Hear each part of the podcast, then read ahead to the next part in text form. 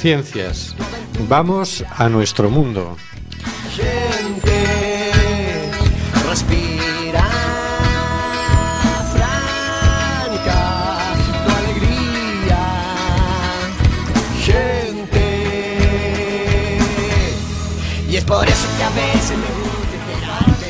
Estamos en Cuac FM, en el programa Simplemente Gente, programa sobre la diversidad cultural en Coruña y sobre los derechos de las personas migrantes. Hoy, miércoles 20 de abril, Día de la Lengua China en Naciones Unidas, Día del Consumo de Cannabis, Día de la Astronomía y día en el que el Parlamento Español aprobó el Real Decreto 16-2012 por el que se excluyó a miles de personas de la atención sanitaria. Tenemos en control al mago de las ondas, Carlos Reguera. Hola Carlos. Hola, buenas noches a todos. Y en las ondas a nuestro constitucionalista, señor García. Hola, señor García. Buenas tardes. Hace unos días nos enteramos que el Vaticano acogió a 12 refugiados. Si este estado con 0,44 kilómetros cuadrados de superficie acoge 12 personas, ¿cuántas se podrían acoger en casi 4 millones y medio de kilómetros cuadrados? ¿Y en 500.000 kilómetros cuadrados? ¿Y en la española? ¿Y en la europea? ¿Acoge quien quiere o quien puede? Quien quiere. Y también en las ondas a nuestro contertulio, Óscar G. Hola, Óscar. Hola, buenas noches, Hortensia, Rubén, Carlos, Marisa, que hoy estará por ahí. Os, hoy voy a empezar con una adivinanza. A ver, si sabéis en qué se parecen José María Aznar y Juan Carlos Monedero. Yo lo sé, yo lo sé. ¿Alguien más lo sabe? ¿Alguien más lo sabe? No, yo no. Pues en que ambos tributaron por el impuesto de sociedades incorrectamente cuando tenían que haber tributado por el impuesto de la renta. ¿Y en qué se diferencian? ¿Sabéis en qué se diferencian Pitagorín Monedero y Bigotito Aznar? Yo lo sé, yo lo sé.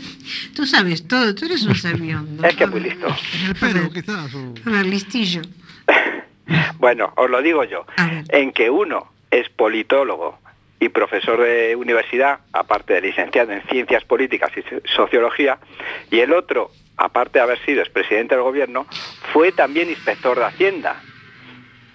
Eh, Por lo que uno debería conocer un poquito más el tema de los impuestos mejor que el otro. Así que eso, esa es la diferencia. Ah, también a uno, algunos casi le crucifican, uno, algunos medios casi le crucifican y a otro casi le justifican. Mm, Es, es más, mm, gracias a esa tributación mal hecha de Juan Carlos Monedero, Podemos estaba financiado por... Pero nadie dice, el Partido Popular está financiado por... Claro. Es otra diferencia, ¿sabes? Es, otra más, otra. Esa no la tenía yo, esa es también. La apunto, la apunto. hay que cuántas perspectivas hay de una misma noticia, ¿eh? Os habéis dado cuenta. Una misma noticia y un mismo hecho tiene muchos puntos de vista. Mm, Pues hoy podemos, este, a ver, ¿cómo te diré? Recrearnos bastante porque no tenemos a nuestra compañera Marisa. Oh, Y a nuestra compañera Paula. oh, yo pensé hoy no tocaba, hoy tocaba la diversidad cultural, me habéis engañado, otra vez me habéis engañado. Otra vez, otra vez. Pero en el estudio José Couso contamos con la colaboración de Hortensia Rossi. Hola, Hortensia. Hola, buenas noches a todos. Y conduciendo el programa, un humilde servidor, Rubén Sánchez, que hará lo posible para que fluya, fluya este amordazado programa número 105. Amordazado porque, recordémoslo, seguimos bajo la losa de la ley Mordaza. Estamos en el programa Simplemente Gente, en Cuac FM, en el 103.4, y nos puedes encontrar en Facebook, en Simplemente Gente, en Cuac FM. Si nos escuchas desde tu ordenador, tablet o el móvil, nos puedes ir haciendo comentarios por Facebook que saldrán en antena. Y ahora hablemos de la Constitución.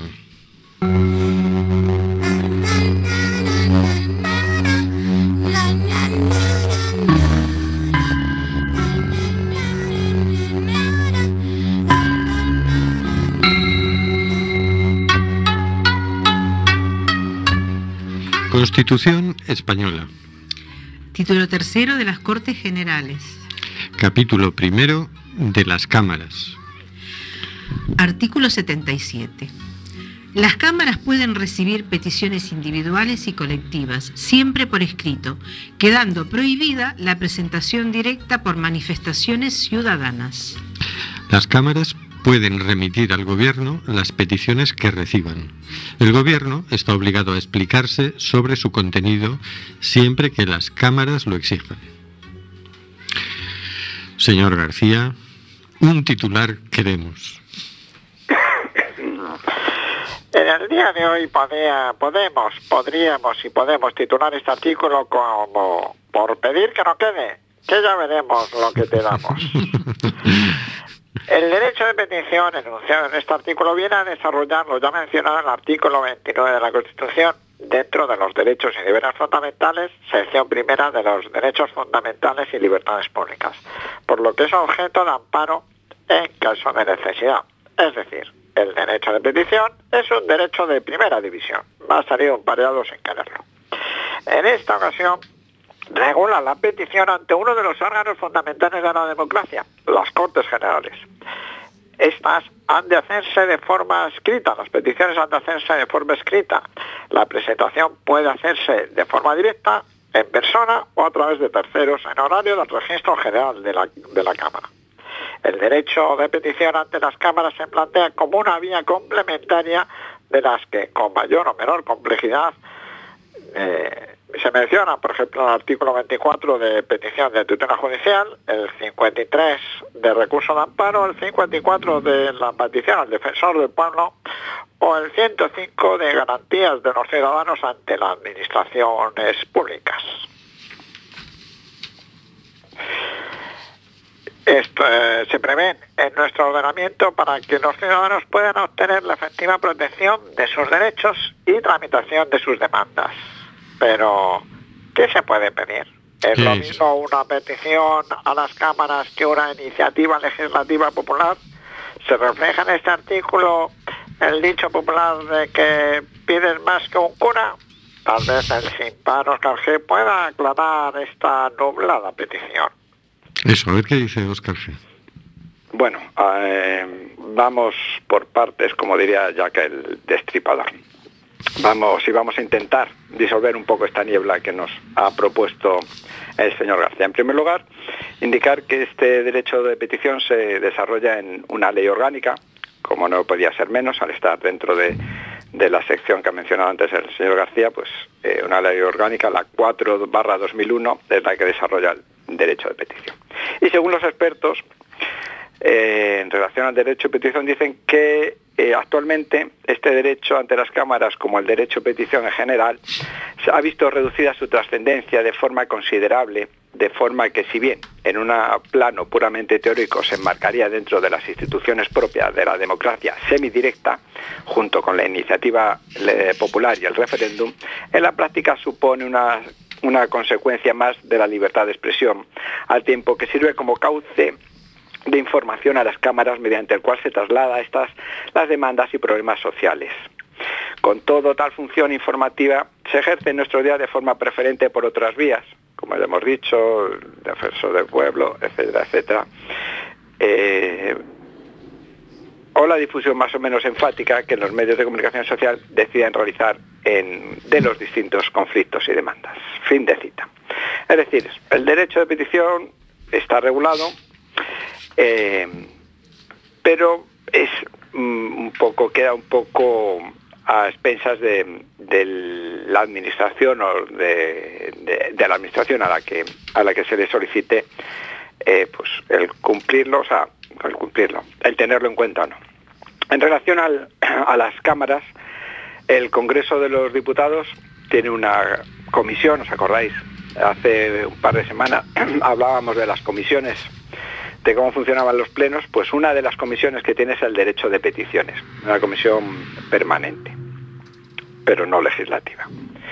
Eh, también se prevé la posibilidad de que en esta comisión eh, cualquier o cualquier grupo parlamentario eh, eleve al pleno O sea, que una petición presentada a esta comisión o que cualquier grupo parlamentario eleva al pleno la, petición solicitada. O sea, que una petición se puede debatir en el pleno. No, no, necesariamente. Así haciendo un poquito, para no extendernos mucho, eh, un repaso de las, de las peticiones presentadas al Congreso, es decir, que en la quinta legislatura hubo 760, en la sexta 842 y en la octava 2156. O sea, esta última ha sido bastante contundente. ¿Y tienes alguna idea de los temas? Pues son muy diversos y variados. Eh, las peticiones pueden demandar mm, temas personales como ayudas, indultos o mm, medidas relacionadas con problemas eh, colectivos concretos o, por ejemplo, hubo una petición con el tema del, del prestige o la adopción de medidas legislativas. ¿Vale? O sea, mm, no es una iniciativa legislativa porque recordemos, no sé si lo, no, no hemos llegado a hablar o sí, no, porque todavía no hemos tratado ese tema, que la iniciativa legislativa popular requiere de unos, tiene unos requisitos muy concretos. La petición es, por ejemplo, Rubén Sánchez se inspira y dice, voy a pedir al Congreso o al Senado que por favor me expliquen por qué está la ley de Mordaza y que a ser posible la, la retiren. La, retiren. Y tú lo presentas individualmente, la comisión de peticiones de la Cámara lo que representas la estudiará y te contestará amablemente diciendo Va a ser que al cuadrado partido por dos, ¿vale? Y dime, dime, Oscar, y si yo quiero, por ejemplo, solicitar eh, de forma personal o como representante de un colectivo que se me permita traer refugiados a España? Puedes pedir. Tú, eh, eso, eh, el titular yo creo que es claro. Tú por pedir... bien. Ahora, que se te conceda, pues mira, te argumentará legalmente 40.000 cosas y finalmente pues te dirán, vete al Vaticano, pídeselo, pídeselo a, a Papa Paco. Que ese ya tiene mucho, ¿no? Por ejemplo. Y nada, como última eso mm, pincelada, si queréis, eh, con el tema de la iniciativa legislativa popular, que ya decimos que es una cosa diferente porque tiene que eh, tener un número determinado de firmas, la iniciativa legislativa popular tiene que ser presentada y admitida por el, la comisión permanente del Congreso, la de la Diputación permanente, o la, no, la mesa del Congreso, perdón, eh, que en caso de que una iniciativa, la mesa del Congreso diga, esto no puede ir, puede tramitarse como petición. Y nada más, poco más de la petición. Pidamos mucho, que nos van a dar poco, pero por lo menos le damos trabajo a, Pachi López y compañía. Ah, bueno, al menos ahí está en la Constitución. Luego, a ver, a lo mejor en algún momento podemos hacer un buen uso, ¿no? Sí, que esté en la Constitución, yo creo que es bueno, que esté desarrollado, o sea, que esté ahí plasmado es, es bueno. El problema es como pasa con la iniciativa legislativa popular, que queda muy condicionado a, los, a otros, a los estamentos establecidos mm, oficiales, que lo limitan y lo frenan. Pero o lo potencian, si les da algún partido le interesa, pues le dan cancha, ¿no? Claro, efectivamente. Si un partido le interesa, le, claro, sí, sí le, dará cierta cierta cabida en sus intervenciones. Si a uno de los partidos le interesa. Muy bien. Pues vamos a escuchar una buena canción que se titula Disculpe el Señor y pasamos a comentar el último naufragio enorme, trágico de antes de ayer. Escuche, Señor, de Joan Manuel Serrat.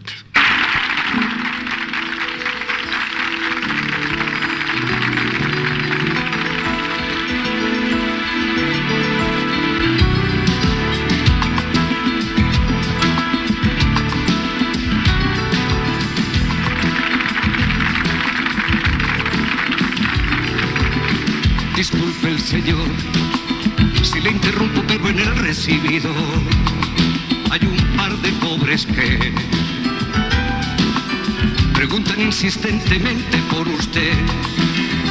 No piden limosna, no, ni venden alfombras de lana, tampoco elefantes de ébano. Son pobres que no tienen nada de nada. No entendí muy bien, sin nada que vender o nada que perder, pero por lo que parece ¿Tiene usted alguna cosa que les pertenece? ¿Quiere que les diga que el Señor salió? Que vuelvan mañana en horas de visita. O mejor les digo como el Señor dice, Santa Rita, Rita, Rita, lo que se da no se quita.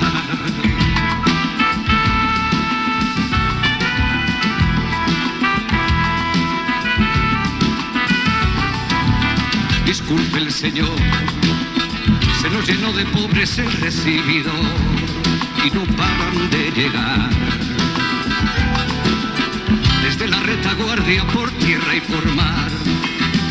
Y como el Señor dice que salió y tratándose de una urgencia, me han pedido que les indique yo por dónde se va la despensa y que Dios se lo pagará las llaves los hechos, usted verá que mientras estamos hablando, llegan más y más pobres y siguen llegando. ¿Quiere usted que llame a un guardia y que revise si tienen en regla sus papeles de pobre? O mejor les digo como el Señor dice, bien me quieres, bien te quiero, me toques el dinero.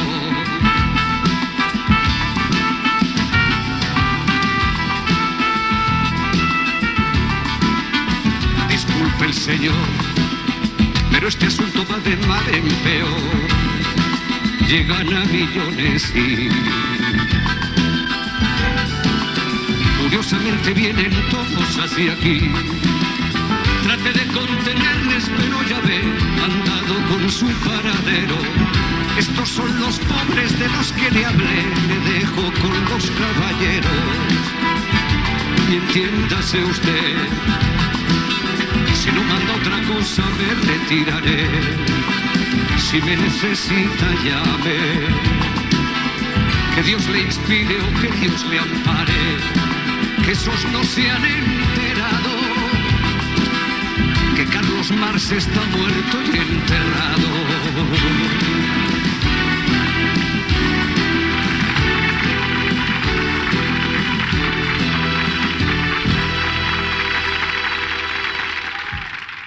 Según titu- titula el diario The Guardian, centenares de inmigrantes africanos se ahogaron en un naufragio cerca de Libia. ACNUR teme que hasta 500 personas hayan perecido al hundirse un barco que los contrabandistas habían sobrecargado en su ruta hacia Italia. Un líder de la comunidad somalí en Egipto dice que algunos de los muertos proceden de la comunidad de somalíes expatriados en Egipto. Centenares de personas pudieron haber muerto ahogados la semana pasada en el sur del Mediterráneo, en lo que pudo haber sido el mayor naufragio con inmigrantes de los últimos meses. Los supervivientes han contado a ACNUR que un antiguo barco pesquero sobrecargado por los contrabandistas con hasta 500 africanos se hundió cuando intentaba llegar a Italia desde la zona oriental de Libia. Solo con la mitad de esos muertos, la cifra total de víctimas en el Mediterráneo en 2016 superaría las mil, lo que supone más de una cuarta parte de las sufridas en todo el año pasado. Justamente hace un año que eh, en el Mediterráneo también naufragó un barco con, eh, creo recordar, eh, cerca de 4.000 personas el año pasado, que organizamos actos aquí en, Sí. la, en la ciudad. Y en aquel momento los presidentes europeos salieron y bueno, Rajoy dijo, "Ay, esto ya está bien, hay que pasar de las palabras a los hechos. Esta vez no han dicho, esta boca es mía. Es decir, ya están tan inmunizados que ya es que les da igual. Es más, toda la política que han desarrollado desde entonces hasta ahora no han movido ni un dedo para que estas personas puedan tener un pasaje seguro. No han movido ni un dedo para evitar una muerte. Es más, solo este año ya estamos llegando a los mil muertos. Pero no parece que les importe. No, no solo no les importa, sino que no, no toman las medidas realmente adecuadas, porque acá estamos hablando de lo que, de lo que más nos repele, ¿no? Que es esto de pesquero sobrecargado por los contrabandistas, gente que está eh, traficando con los seres humanos y las medidas eh, de los gobiernos europeos o de la Unión, ¿cuáles son para eso? Para frenar eso ya que no se trata, ya, ya, que ni siquiera ni siquiera se abren las puertas de Europa para darles protección, para darles abrigo, para darles sanidad. Eh, tampoco se hace nada para frenar ese, ese, ese, contrabando, ese horror. Es que ese horror y ese contrabando no existiría si abrieran la frontera. Exactamente. Es decir, podríamos titular, corrigiendo a The Guardian, podríamos titular, la política migratoria europea mata a 500 personas más. Porque no es que han muerto ahogados porque se estaban bañando. Es que como la frontera está cerrada, tienen que eh, eh, acometer un, viaje peligrosísimo. Y entonces aparecen unas mafias que te dicen, tú dame mil euros, mil quinientos euros, que yo te meto en un barco fabuloso y vas a ver qué bien. Claro, y esto, a ver, eh, la desesperación de la gente hace que esta gente se enriquezca. Se enriquezca con, la, muerte, que es lo peor, la muerte de de los otros seres humanos. Eh, no sé, Rubén, esto sigue siendo para seguir la lucha, para seguir denunciando, para seguir saliendo a la calle, los pueblos, porque ¿qué otra posibilidad nos queda? a los ciudadanos comunes. No, tenemos que a los que se nos aprieta el estómago todos los días. Claro, tenemos que conseguir estar bien representados en, estas cuestiones que son las fundamentales. Mira, antes de ayer hablaba con un muchacho marroquí de unos 23 años que ya llevaba unos añitos aquí, porque él siendo adolescente se parapetó debajo de un camión mm. y consiguió entrar a España. España. Ahora ya es español, ya tiene trabajo, trabajo fijo, ya sea y yo le, pero tiene su familia allí, él envía ayuda, etcétera, etcétera, ¿no? Y él me comentaba eso como la gente de allí, su sueño es venir aquí. Yo le decía, oye, pero la gente de allí sabe lo difícil que está aquí. Y yo decía, sí, sí, pero es que allí está más difícil. Claro. Entonces, claro, imagínate acometer semejantes riesgos, porque más de uno ha llegado muerto. Sí, muchos han muerto en eso, sí. Eh, entonces dices, no lo vamos a frenar diciendo que, es que eso es ilegal. Y eso lo sabemos todos. Y los que lo declaran ilegal también lo saben. Y a estas alturas saben que además de no servir para frenar la entrada de gente, que no hay por qué frenarla, que es una inmoralidad intentar frenar la entrada de gente, además de no servir para eso, como ellos dicen querer, produce muchas muertes. Exactamente. Y no cambian esa política. Entonces mm, llega un momento en el que esto ya no es una cosa que sucede detrás de otra, esto ya es una cosa producida intencionalmente. Y habría que pedir mm, explicaciones, digamos, delante de un juez. Ya. Porque si yo acometo unas acciones que sé positivamente que van a desencadenar la muerte de cientos y miles de personas, mm, ¿eso no está tipificado en algún código penal? Pues yo no lo sé, pero seguramente a lo mejor tendríamos que empezar por averiguar eso y movilizarnos hacia ahí, hacia la parte legal, a ver hasta dónde estos señores están infringiendo leyes que tienen que ver con, con la humanidad, ¿no? con la humanidad, con, con el tenemos que recordar con el derecho que, tenemos los seres humanos. Claro, Izquierda Unida presentó cuando hace un par de semanas, cuando fue el debate en el Congreso sobre, sobre la reunión informativa sobre el acuerdo de la Unión Europea con Turquía, mm. al día siguiente Izquierda Unida, y lo anunció ahí en ese debate, presentó una denuncia eh, contra el gobierno español por, por haber firmado ese tratado. Y vamos a ver qué recorrido tiene, ¿no? Bueno, por ahora, de momento, ¿cuál es el recorrido? Yo no me he enterado de... Bueno, no se ha sabido nada más, hay que tiene que ser admitido a trámite, tenemos que ver si efectivamente... Bueno, también estamos en un momento político en España que igual estas cosas como que siguen un- su curso por ahí debajo y no nos enteramos mucho, ¿no? Bueno, yo creo que la denuncia era ante el Tribunal de Estrasburgo, creo. Ajá, vale. O sea que no, no depende de la agenda política de España. Es ahí entonces, es ahí Claro. que tenemos que apuntar. No recuerdo muy bien dónde. Pero es que, a ver, es que, eh, es que lo bueno de esto sería, de alguna manera, tener una red de, de- de- de- de ciudadanos de toda Europa que apuntaran directamente ahí. Sí, sí, con no, no. acciones como esta que, a ver, hemos hecho concentraciones el mismo día en que se hacen en otras ciudades europeas. Igual, digo, habría que apuntar a eso, ¿no? Hacer denuncias eh, en el mismo momento, en los mismos días, a las mismas horas. Hoy, hoy, mm, hoy que hemos tratado el tema del derecho de petición a las cámaras, pues a lo mejor no estaría de más plantearse una petición individual masiva y hacer un modelo de petición a todas las, a todas las administraciones públicas y pedir que, que acojan mm, iba a decir acojan refugiados pero es que me niego a solo limitarlo al concepto de refugiados que se está manejando por los medios ¿no?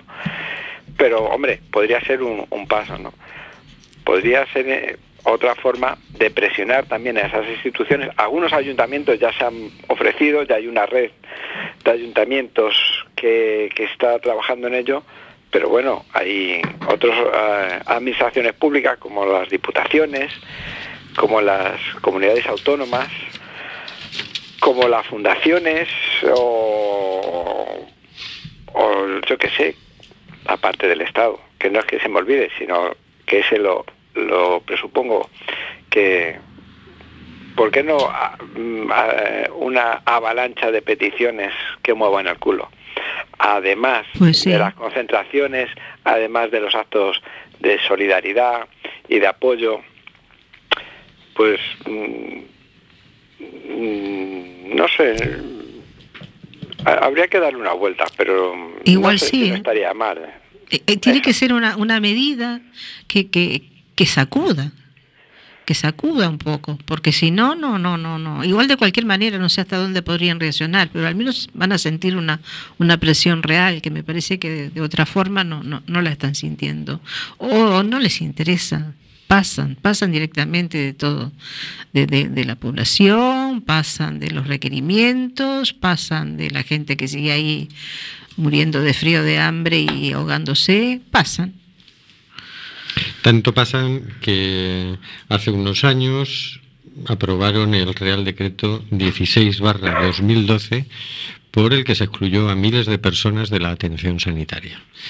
Creo que tenemos al teléfono a Belén Torrón, de Médicos del Mundo. Hola, ¿qué tal? Hola Belén, buenas buenas. noches. Hola, buenas noches. Hola, buenas noches. Oye, ¿qué, ¿cómo valorarías el impacto que ha tenido en estos cuatro años esa ley? Bueno, es una pregunta larga y ya sabes que yo soy de párrafo largo, pero intentaré... eh, Bueno, dale, dale, tenemos, todavía Vale. nos quedan 15 minutos. eh, bueno, para, para médicos del mundo y, y para mí en particular, porque soy la responsable del proyecto de, inmigración en Galicia, eh, ha sido devastadora. Ha sido devastadora, ha cambiado nuestra forma de entender la salud. Bueno, la nuestra no, ha cambiado la forma del Estado de entender la salud, ha cambiado la forma de los países de entender eh, las responsabilidades del Estado. Eh, ha pasado de ser un derecho de las personas a ser un privilegio que conceden o no en su gusto los estados, cuando ellos tienen la obligación de cumplir y proteger. Entonces, bueno, eh, a nivel incluso personal, yo creo que, eh, por ejemplo, en nuestra organización hemos tenido varias bajas porque las cosas que estamos viendo ahora no las habíamos visto jamás. De hecho, hemos tenido que recurrir a acuerdos con, con otro tipo de asociaciones eh, para poder apoyar a las personas que, que no tienen asistencia sanitaria y al mismo tiempo ser fieles a nuestros principios de no sustituir al Estado en el cumplimiento de sus obligaciones ¿no? y seguir presionando eh, para lo que creemos que, que estamos, que es para, para exigir el derecho. El derecho no, no es algo que uno tiene que pedir, es algo que uno tiene que defender. ¿no? Y últimamente yo cada año van, o sea, hoy hizo cuatro años de la entrada en vigor del Real Decreto eh, y yo creo que se ha instaurado una situación de violencia institucional, eh, querida o no querida, ¿no? La voluntad mm, de proteger el derecho no, no, la, ha habido y eso ha, procurado unos espacios para, para, muchas entidades privadas y para, y para muchas personas particulares que yo creo que se han dejado guiar más por eh, aquello que han aprendido los medios de comunicación que por los propios principios deontológicos que han firmado o ah, bueno en el caso concreto cuando trabajas con profesionales en el caso concreto tú lo explicas y la gente lo entiende y le da pena. Pero yo creo que eh, o sea no podemos seguirnos moviendo en un mundo eh, en el que el que tiene juzga la bondad o maldad del que tiene enfrente y en función de eso le concede o no le concede sus derechos. Los derechos son eh, exigibles y, todos los tenemos. Y el problema es que la población más empobrecida, y en este caso la población inmigrante, que ha sido de la actual crisis la más perjudicada, se ha visto privada de sus derechos y todos hemos mirado para, para otra parte entendiendo que a nosotros no nos salpicaba. Y ahí están los diabéticos, ahí están las personas mayores de 65 que tienen que pagar unas tasas enormes de medicamentos, ahí está el empobrecimiento del sistema sanitario que creo que es algo que vemos constantemente o, por los yo no sé los demás, pero claro, yo trabajo todos los días ahí y veo la situación en la que está el personal sanitario, los turnos son imposibles, es eh, muy difícil poder reclamar, es muy difícil que te, eh, que te respondan, es decir, ni siquiera eso tenemos en este momento, ¿no? Una respuesta ágil y una respuesta común para todas las personas. Lo que se tiene son aleatoriedades, uno entra y en las mismas circunstancias otro no, eh, denuncias y, y, tardas cuatro años y no te dicen que no, pero tampoco que sí, vuelve a empezar la vía judicial. Bueno, yo creo que la población nacional vez hablando de refugio, no lo pude, mm. no pude evitar pensar en, en, que es todo un poco lo mismo, ¿no? O sea, el incumplimiento sistemático de, de, la Carta de Derechos Humanos y el escoger qué derechos me conviene como Estado cumplir o no en función de mis economías, eh, cuando eh, o por lo menos educar a la población a que eso es necesario porque si no no podríamos no cuando en realidad eh, cuantos, cuanto menos podamos ahí más nos debilitamos como sociedad menos justa es la repartición de la riqueza menos posibilidades de crecimiento tenemos todos. El otro día yo oía bueno es que tenemos nuevamente un problema demográfico muy grave y digo, hombre, pero eh, a, los que cuando teníamos población la hemos echado y no le damos oportunidades a nuestros estudiantes eh, y dejamos que se vayan. Entonces es un poco ridículo, aparte de muy hiriente del dolor de las personas todos los días. Pero creo que también debemos de educar a la, a la población para que eh, no sé, creo que solo nos sensibilizamos cuando vemos eh, la desgracia y los ojos del otro mirándonos y tendiéndonos la mano. Y eso nos posiciona en, una postura, desde mi punto de vista, muy peligrosa, ¿eh? de dador de en vez de, luchador por o activista por la defensa de los derechos de todos. Claro, porque se está sustituyendo un derecho por una especie de, caridad. De dádiva, sí, de dádiva. Yo te lo doy o yo te lo quito, ¿no? Es un poco en función de a donde señale y, en el mes que entre la cosa. Una de las maldades de este decreto es, antes eh, el beneficiario de la seguridad social era el ciudadano, que mm. por ser ciudadano tenía derecho a la atención sanitaria. Mm. A partir de este decreto es el trabajador el que tiene derecho mm. y eh, la familia vinculada con el trabajador por aquello de la propiedad transitiva, ¿no? Pero volvemos casi a la época de Franco. Y, no toda, ¿eh? Yo también te lo digo. Exacto. de los beneficiarios, tanto extranjeros como nacionales, han desaparecido del Real Decreto. Claro, los que nunca han tenido trabajo ¿eh? y los que ya se han ido. No, o, o como utilizas la ley de extranjería para impedir, eh, pidiéndoles un seguro médico privado que tú sabes que las entidades privadas están vendiendo a través de comerciales a estas personas, con lo cual se están lucrando, sacando un provecho económico que les sirve para regularizar, traer unos familiares que en su mayoría son mayores de 65 años, muchos de ellos son mayores de 65 años. En Galicia podría haber como unos 700, porque esto es otro tema. Encontrar datos que te permitan estimar de forma realista la situación es muy complicado porque no se publican, ni se fabrican, ni hay posibilidad de pedirlos y solicitarlos, y lo puedo decir abiertamente porque me molesta intentarlo. Oye, y además de ser una ley ya por sí deleznable, a pesar de eso, hay incumplimientos, lo cual aumenta el efecto, ¿verdad? De lejos, además, de lejos. Es decir, el Real Decreto vulneran la normativa internacional europea y los compromisos constitucionales. Lo que comentabas antes tú, de que antes las personas, por, el mero hecho de ser ciudadanos, eh, optaban, desde nuestro punto de vista como organización de defensa de derechos, ya era una vulneración, dado que eh, el empadronamiento o el pasaporte o documentación que se pedía ya ejercía una barrera para poder acceder al sistema. Y uno, está obligado a dar derecho a la salud para todos, independientemente de la situación de regularidad o irregularidad. Bueno, hay normativa internacional que dice muy claramente cómo hay que hacerlo y no se está haciendo. Y a mayores de esos, como tú dices, pues el Real Decreto, decreto habla, por ejemplo, de la urgencia hasta alta médica, y después tú vas a urgencias y te llega una factura. Y cuando preguntas por qué llega una factura pues te dicen cosas como es que la atención se da pero en ningún sitio dice que sea gratuita y perdón el Real Decreto lo que habla es sobre eh, cómo se va a gestionar la salud pública no la salud privada entonces, no sé qué me está contando. Y aparte después la gente, o sea, nuestra organización ha tenido que eh, componérselas como ha podido para acabar de dar una atención sanitaria, porque un alta hospitalaria es igual a un alta médica, que son dos cosas muy diferentes. Eh, no hay un documento para poder solicitar o ejercitar el derecho de continuidad hasta la resolución del problema de salud por el que entraste por urgencias, con lo cual tú puedes salir con una escayola de urgencias, ya no es una, ya no es, un, ya es un alta hospitalaria, pero tú no tienes un alta médica porque la escayola sigue estando en tu brazo y el brazo sigue estando roto hasta que se cura, hasta que alguien no te saca esa escayola no se puede considerar una alta médica. Y en este momento se están dando altas médicas a lo que son altas hospitalarias y la gente está quedando sin atención y es un problema sobre todo que afecta mucho a los crónicos, ¿no? Claro. Los crónicos están en una situación muy complicada porque solo cuando agudizan son atendidos, lo que deja a las personas una situación en sus casas tremenda.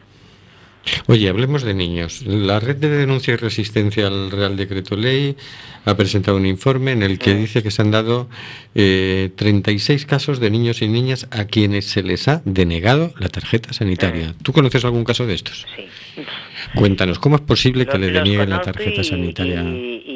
He tenido que mirar a sus madres a la cara y he visto los esfuerzos que sus madres han hecho durante años o durante meses para intentar conseguirlos. He visto niños prematuros eh, salir del hospital y que a la madre le digan, bueno, a la semana tienes que hacer una revisión al centro de salud, lo que antes era un proceso normal, que era la pauta básica, ¿no? De, bueno, pues usted vaya a su centro de salud.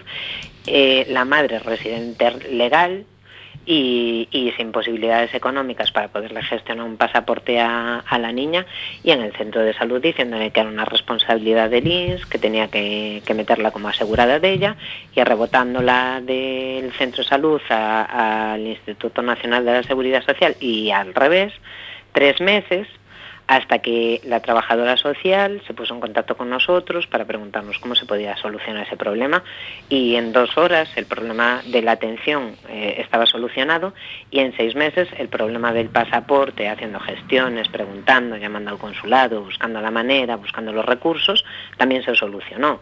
Es decir, y este es uno, pero casos de menores yo he atendido muchos y en muchas ocasiones es desinformación del personal administrativo o de, bueno, eh, si tú cambias una ley, eh, tu obligación es formar muy bien y vigilar muy bien del cumplimiento de, de esa nueva normativa para ajustar donde haya errores y para poder corregirlos para que el derecho no se vea limitado. disculpa, disculpa, Belén. Yo, lo que justamente eh, escuchando te iba a preguntar eso, ¿no? El personal, el personal que atiende mm. en, los centros médicos, mm. eh, ¿tienen claro cómo tienen que proceder? O sea, ¿Tienen pautas? Eh, bueno, depende de con quién hables. depende de con quién eh, eso a ver, eso nos pasa en todo, eso nos pasa en todas las oficinas públicas, ¿eh? Depende de con quién hables, pero es que debe de regir siempre. No, no, no me refiero depende de con quién hables de los, o sea, hay una clara desinformación generalizada. Claro eh, en, todo el sistema. Es decir, eh, nosotros encontramos vulneraciones sistemáticas. claro. Y, un tipo de vulneración en, sitios muy distintos, por ejemplo, con niños rumanos de padres regulares y sin recursos económicos suficientes. Es decir, bueno, eh, es, mucha casualidad. y después, por ejemplo, la, negación de la cobertura a los menores con visado de estudios, que por ley de extranjería, es decir, Ahora mezclamos dos cosas. Una mm. es el derecho a la salud y la otra es la ley de extranjería. Y hemos hecho un totum revolutum mm. y entonces eh, es muy difícil que un administrativo que no tiene un empeño especial en ver cómo puede meter a ese menor mm. consiga meterlo yo como si tengo un empeño muy especial, porque soy la que escucha toda la historia que hay detrás, soy la que veo eh, la niña prematura con tres meses sin haber visto un médico en tres meses, eh, soy la que los tiene en los brazos, pues eh, ya no solo por eso, y porque creo firmemente en los principios que, que tanto yo como mi organización defendemos, porque no es por una cuestión de cabezonería, es yo creo ciegamente en, que eh, la exigencia de nuestros derechos es algo que nos, eh, que nos debería de igualar a todos, no importa de dónde uno sea.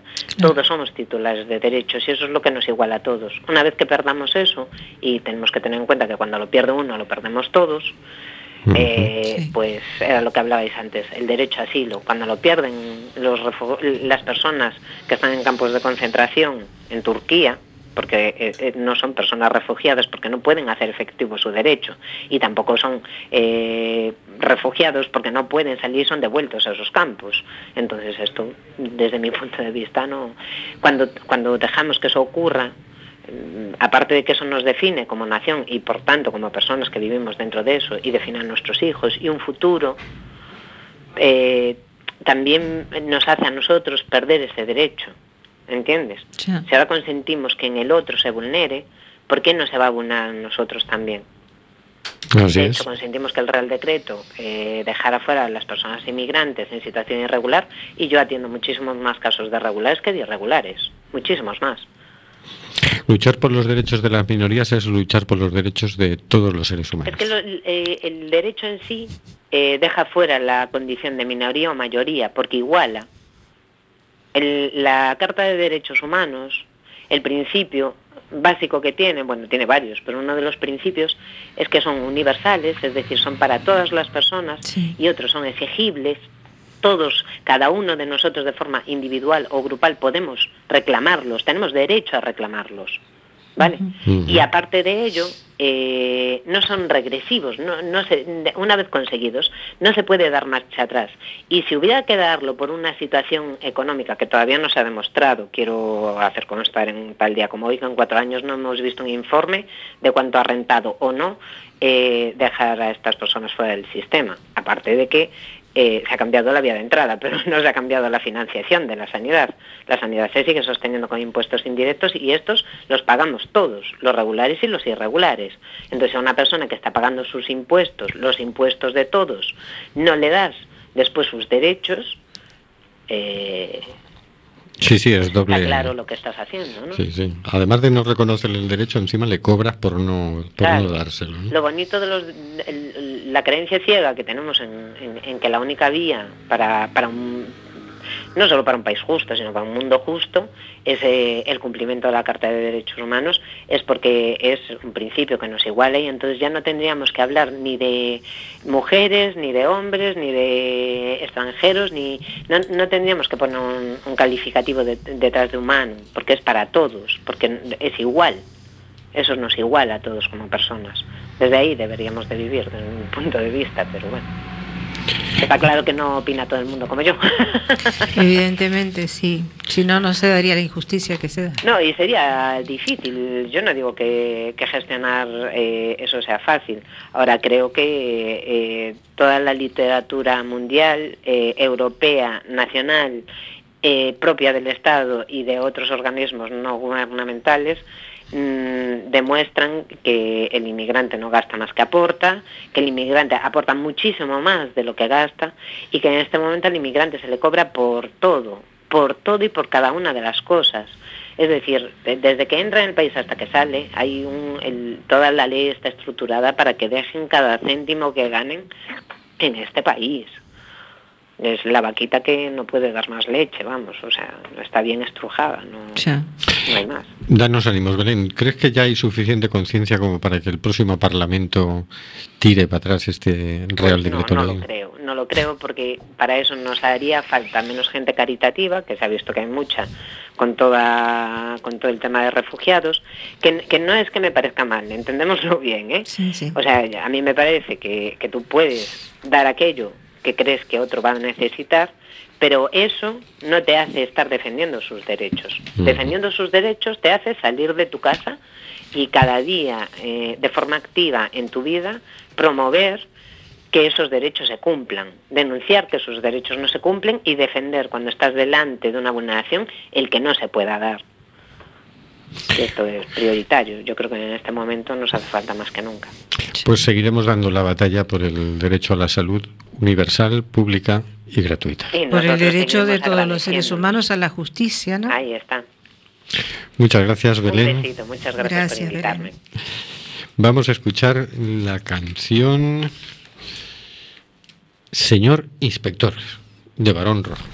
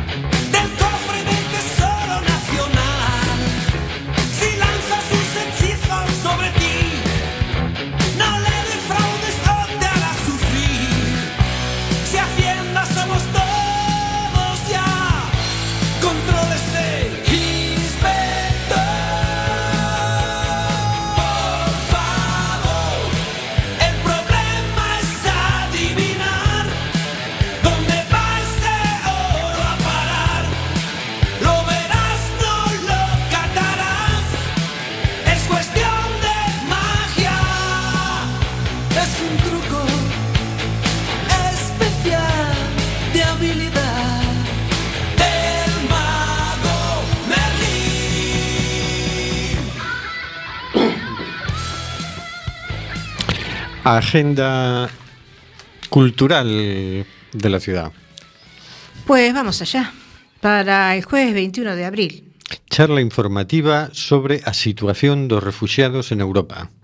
Lugar, Biblioteca Veciñal de Monte Alto, Campo de Marte. Hora, 19.30 horas. Presentación del proyecto Muros. Este proyecto trata de visibilizar a realidade dos milleiros de refugiados que chegaron a Europa durante o 2015.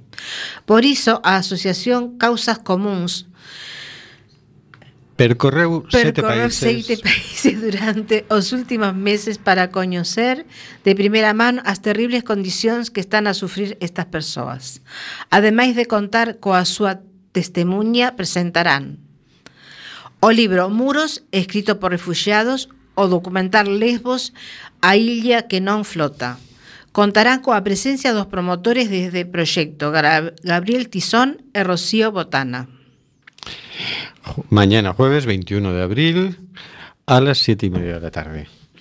Y tenemos otro evento porque, eh, aunque solo se habla de Ecuador, también en Uruguay ha pasado algo, ¿no es cierto, Hortensia? Pues sí, eh, en Uruguay hemos tenido, eh, Una tragedia. eh, pues sí, el, el- clima que, que está como está, ha caído sobre la población de Soriano, la ha devastado totalmente. Soriano queda, es un departamento del interior del país de Uruguay. Y también este, ha repercutido en otras poblaciones como Carmelo y, y- y, bueno, ahí ha devastado, ha derrumbado viviendas, hay gente que ha quedado, por lo tanto, sin, sin casas, hay cuatro mil y pico de desplazados, quiere decir gente que no que en este momento no está en sus casas, casas derruidas, casas a hacer nuevamente, a reconstruir y a la vez, lamentablemente, también hubo pérdidas humanas, creo que son siete las pérdidas humanas que, que ocasionó este terrible acontecimiento. Eh, obviamente esto no ha salido en la gran prensa porque eh, estaba ocurriendo eh, cuando sucedió lo de Ecuador, que también ha sido realmente terrible lo que está sucediendo con, con los hermanos ecuatorianos, la cantidad de gente que ha muerto y, y hoy han tenido otro sismo. Pero bueno, eh, lo que yo quiero contar es que a iniciativa de nuestra colaboradora Paula Ujú. Scapinaki y con la colaboración del Ayuntamiento de A Coruña, de la Panadería Mesa Grande y de Focus Europa, se va a realizar un encuentro, eh, un- que es un festival solidario, este próximo domingo en el Centro Social Sagrada Familia.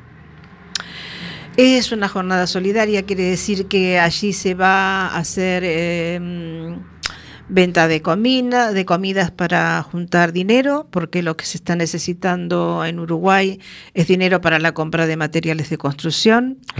Ah, en los lugares este, de la catástrofe ya hay brigadas eh, tratando de reconstruir lo que se puede, pero también hay que hacer viviendas nuevas. ¿Como para cuántas personas? Eh, pues exactamente yo no tengo la cifra ahora, porque sabes que eso en un primer momento es lo que se dice y luego Si luego va subiendo. Sí, va subiendo, sí, como, la- como es lamentable, pero es así, ¿no? Pero de cualquier manera, lo que sí, hay, hay muchas brigadas, hay ayuda, ya ha habido ayuda de comestibles, ayuda de ropa. Lo que se necesita es dinero para poder afrontar la reconstrucción de las viviendas. Pero para hacernos una idea, ¿tienes idea de si estamos hablando de cinco viviendas o de cinco mil viviendas? No, no estamos hablando de cinco viviendas, estamos hablando creo que de cientos de ellas. Igual, no sé si 200 o 300. A ver, para un país de pocos habitantes como es Uruguay, eh, es de, gran magnitud lo que ha sucedido, ¿sabes?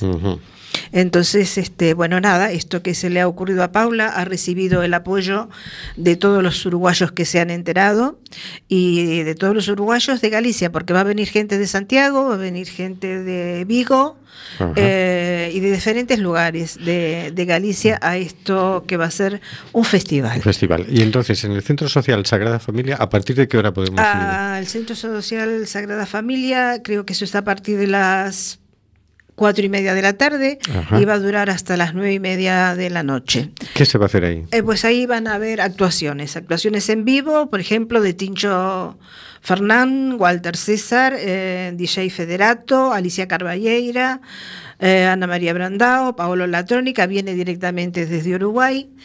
Los malandros, que los hemos entrevistado acá, quienes ganaron el segundo premio de carnaval, y Cabe Rodman. Eh, pues nada, eso, eh, pedirle a la gente que, mm, que se acerque a pasar un momento grato, que, que sea solidaria. eh, lo dicho, ya va a haber allí comida más o menos las típicas uruguayas, empanadas y pizza y todo esto que solemos hacer para estas, para estas instancias.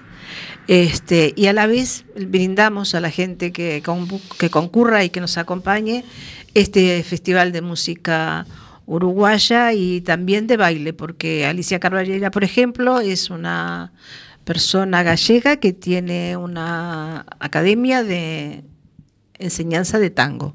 O sea que va a haber una bonita demostración de tango.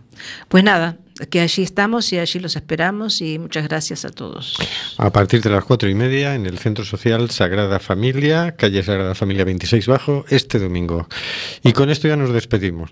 Buenas noches, Hortensia. Buenas noches Rubén, buenas noches Carlos, buenas noches señor García, buenas noches Oscar. Buenas noches, Carlos. Buenas noches, amigos. Buenas noches, señor García. Buenas noches a todos y, y a ir al festival y que me deja impactado las palabras de Belén. Me ha dejado impactado. Uy, pues si tuvieras un ratito más, Sí. madre mía, Belén te empieza a contar un caso detrás de otro. Buenas noches, Oscar G. Ay, buenas noches. Acabo de ver en el Facebook un vídeo pequeñito de lo que ha pasado, lo que nos estaba contando Hortensia de Uruguay. Es, es tremendo. Sí, sí, sí, sí, sí. Sí que lo es. Buenas noches, queridas oyentes, queridos oyentes. de Amazonas nos llega el suspiro que alimenta al hijo que vive en